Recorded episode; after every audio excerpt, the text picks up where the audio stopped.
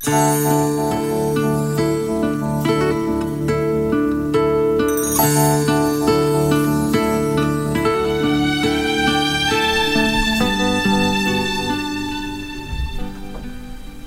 arranca este tiempo de las 9 de la mañana con esta lectura, lectura de la Biblia, que sin lugar a dudas es lo mejor que nos, nos puede pasar. Y es Juan capítulo 21, del 1 al 9. Después de esto Jesús se manifestó otra vez a sus discípulos, andaba apareciendo después de resucitar, ¿verdad? Les apareció junto al mar de Tiberias y se manifestó de esta manera.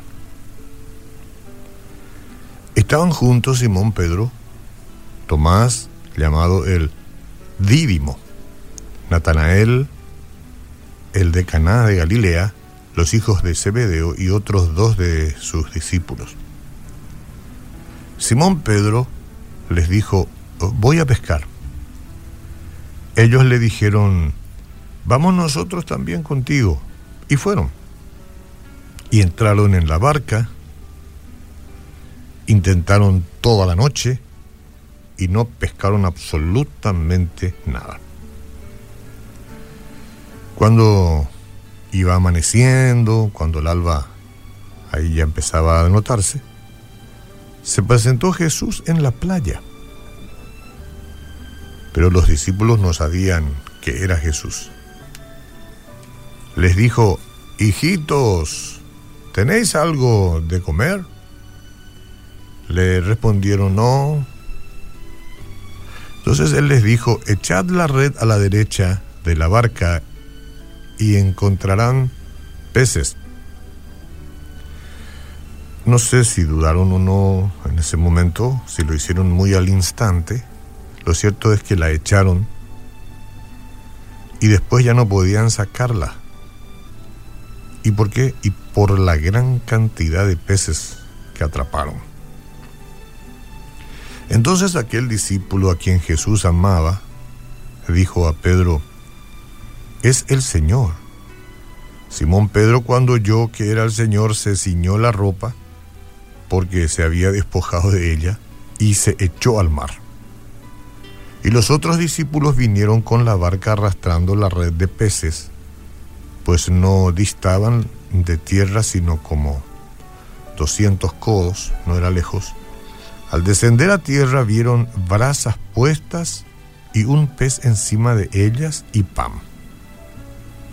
En fin. Eh, ¿Por qué este texto bíblico? Y para significar un poco el tema del fracaso, eh, pescar, trabajar, poner todo el esfuerzo en muchas áreas de la vida, hoy entre nosotros, y encontrar un fracaso y no poder lograr el objetivo.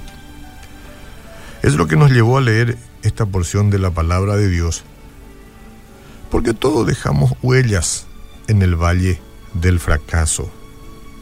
Lo que importa es cómo actuemos después.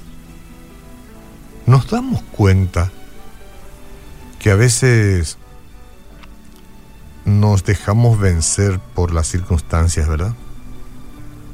Nos damos por vencidos y vivimos derrotados o creemos que Dios eh, puede ayudarnos. Dos, dos vías muy distintas nos damos por vencidos, así como ya no hay forma, no hay peces, nos vamos.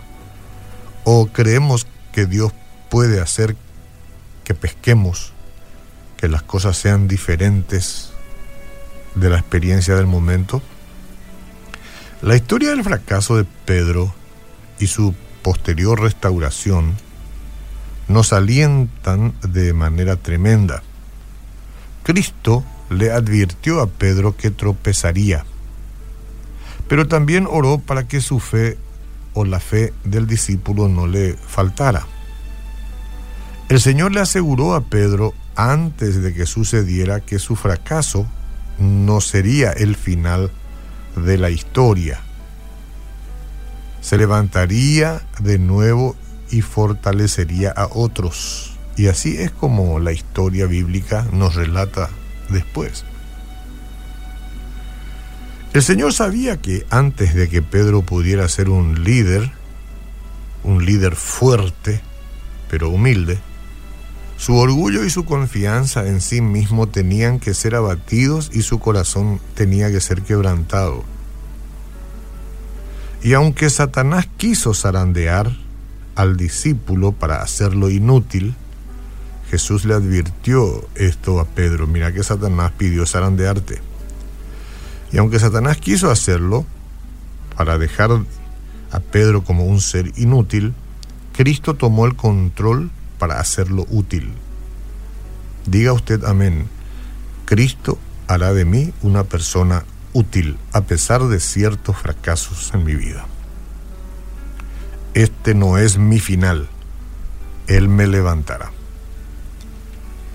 Así es, Dios puede usar nuestros fracasos para prepararnos para ser siervos o siervas más efectivos o para ser efectivo en todo aquello que hacemos, que emprendemos, que tiene que ver con nuestra vida de esfuerzo, de trabajo. Aunque podamos sentir que ya no está con nosotros, Cristo ha prometido que nada ni nadie puede separarnos de su amor él está sentado a la diestra del Padre intercediendo siempre, constantemente por nosotros. Y en Romanos 8:34 dice entonces, ¿quién es el que condenará? Cristo es el que murió, más aún el que también resucitó, el que además está a la diestra de Dios, el que también intercede por nosotros. Qué privilegio. Pareciera que como, porque dice, intercede por nosotros, uno inconscientemente pudiera decir, ¿y yo también soy ese nosotros? Claro que sí.